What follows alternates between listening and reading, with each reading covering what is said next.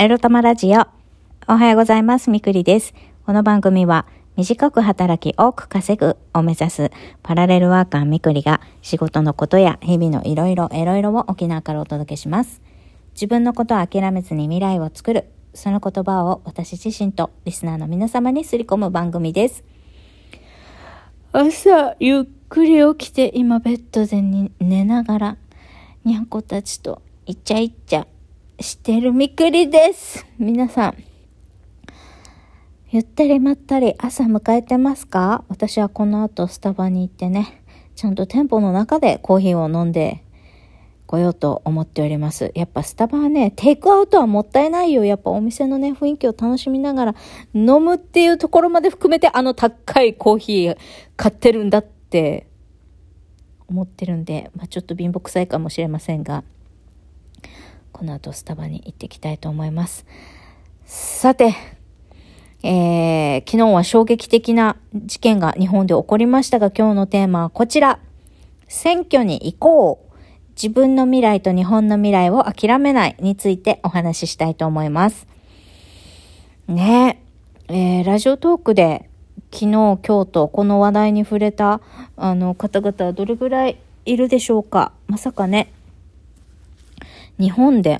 銃撃が起きるなんて、しかも、まあ人気が一番ね、長かった安倍晋三元首相が銃撃されるなんて誰が予想したかっていう、とても本当に信じられない、こう、ケネディ大統領暗殺を思い起こさせるような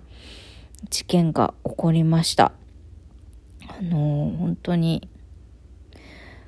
こんな形でね、あの、日本のために尽力を尽くした方を亡くすなんてとてもショックでショッキングでしたがですけれど、まあ、本当に正直ねあの安倍元首相には私あんまり印象がなかったんですね。彼が人首相だった時って沖縄に対して結構厳しい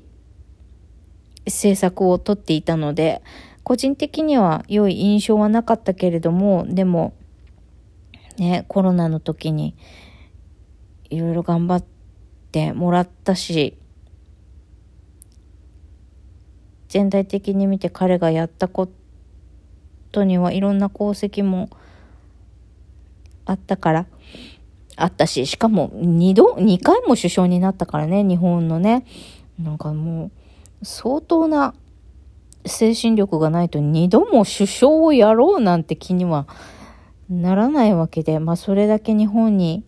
愛国心なり思いがあって生きてこられた方のか方だったんだろうなというふうに思っています。まずはあの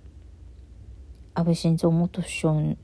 のね、ご冥福を祈って、じゃあこれを受けて私たちに何ができるかって言ったら、まあとにかく選挙行くことですよ。私は今日期日前投票をしていきたいと思っていますが、皆さん、まあまずは自分自身が幸せでいることが大事なんですが、日本の未来にどれだけ、あのー、期待していますか希望を持っていますか？実は私はあまり希望を持っていなくて、だからこそ海外移住をしたいと思っているんだけど、でも、いる間はね、まあ、でも海外にいても、選挙の投票はできるみたいだから、多分それは住所が日本にある間がそうなのかな。ちょっとその辺はわかんないんですが、ね、日本にいる間、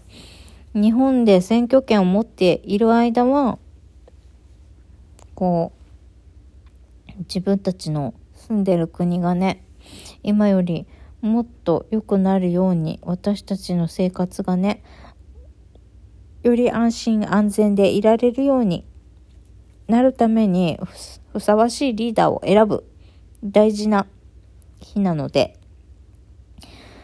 ぜひぜひ皆さん投票に行きましょう。投票に行きましょうってさ、まあ、綺麗事言ってんじゃねえよと思われそうですが、私も正直全然ね、昨日の銃撃、昨日のあの事件が起こらなければ、まあある程度適当にね、いや、適当にねっていうか、まあ、自民党は入れないって決めてんだけど、あの、まあ、やっぱ昨日の事件を受けてね、やっぱもうちょっとちゃんと選ぼうって思ってね。まあ大体私どこの党に入れるかとか誰とか決めてんだけども、決めてるけど、ほんと、選挙で選ぶことももちろん大事だけど、もっともっと日々、あの自分たちさ、だってこんなに頑張ってさ、もう血と汗と涙の結晶ですよ、お給料は。そっから税金あんな吸い上げられて、だって30年間日本はさ、給料も上がってないのに物価は上がってきて、プラス消費税もどんどんどんどん上げられてるわけでしょ？苦しいよ。非正規雇用もどんどん増え、沖縄なんてさ、日本で最も貧しい島の一つで、子供たちも飢えていて、沖縄の貧困っていうか、沖縄県民のね、あの、その日本本土、まあ、全国的に見た、ね、生活水準から見たら沖縄って最も貧しい地域の一つで、飢えている人がたくさんいるわけです。私だって飢えてる人の一人なんだけどね、自立支援金申請してるからね。飢え、飢えてる寄りの人間なんだけど。まあ、私たちはまんまと政治家にさ、こう何十年と時間をかけて、こう政治に興味を持たせないように仕組まれてやられてきたわけよ。日本の未来にも、こう、明るさを感じないし、政治に興味を持ったところで何も変わらないって、もう思うのは相手の思うツボなわけよ。ね、年寄りにばっかり媚び売って自分たちに都合のいい政策ばっかりを作ろうとする悪い政治家たちの思う、思うツボなわけよ。選挙に参加しないということは。選挙に興味を持たないということは。そう。結局は、この大変な状況にしてしまっ日本がね、日本国民が飢えて苦しいみたいな状況になってしまっているのは、私たち国民にも責任があるわけです。ある種ね。あの、選挙行き続けてきてる人は別として、今まで選挙も行ってなくって、興味もあんまりなくって、適当に投票してましたみたいな、あ人たちが、ブーブーこんな国にいたってって、不満を持っているのだとしたら、そのお気持ちはわかるけれども、だけど、やっぱり選挙に真剣に参加してこなかったっていうことが、こういった今の現状を招いているっていうことも、あの、受け止めて、ことも受け止めて、やっぱり私たちの国は私たち国民が作ってるんだから、ちゃんと選ばなきゃ意見をね、あの、自分の一票に反映しなきゃっていうふうに一人でも多くの人が思ってもらえたら、またいろいろとね、選挙は、まあ面白くなるし、もっとみんなが自分たちの意思でこの国で意思を持って生きているんだ、生活してるんだっていう、なんかもう、なんだろう、どうせなんか国民なんて奴隷、奴隷だみたいな、政治家の奴隷だみたいな感じじゃなくって、私たちがこの国の方向性をね、決めているんだっていう、ま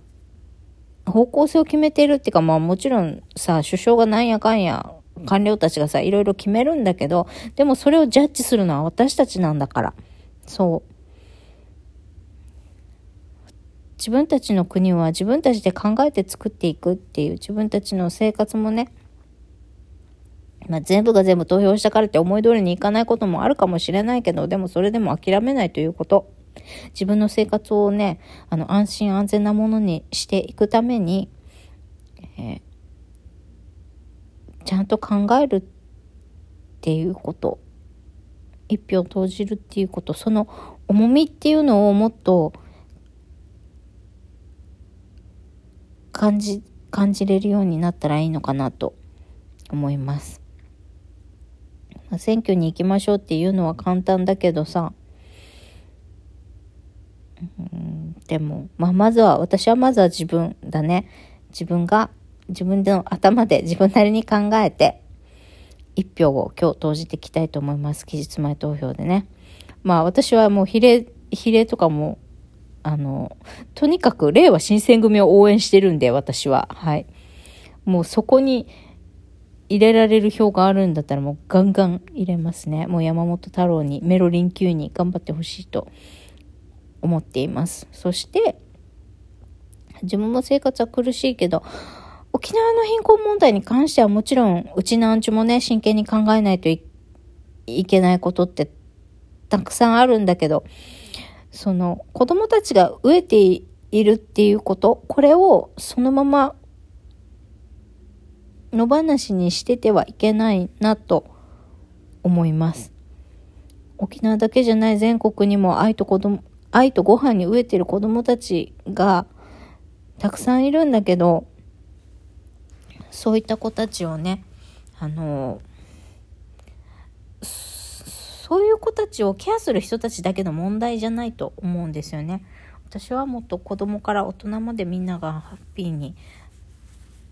安心して希望を持ってこの国で生活していけるようにこの国にいる間選挙権がある間ね、ちゃんと考えて選挙に行きたいと思います。まあ、でも昨日のね事件で思ったのは、まあ、こういうことが起きてはいけないからといって、まあ、あの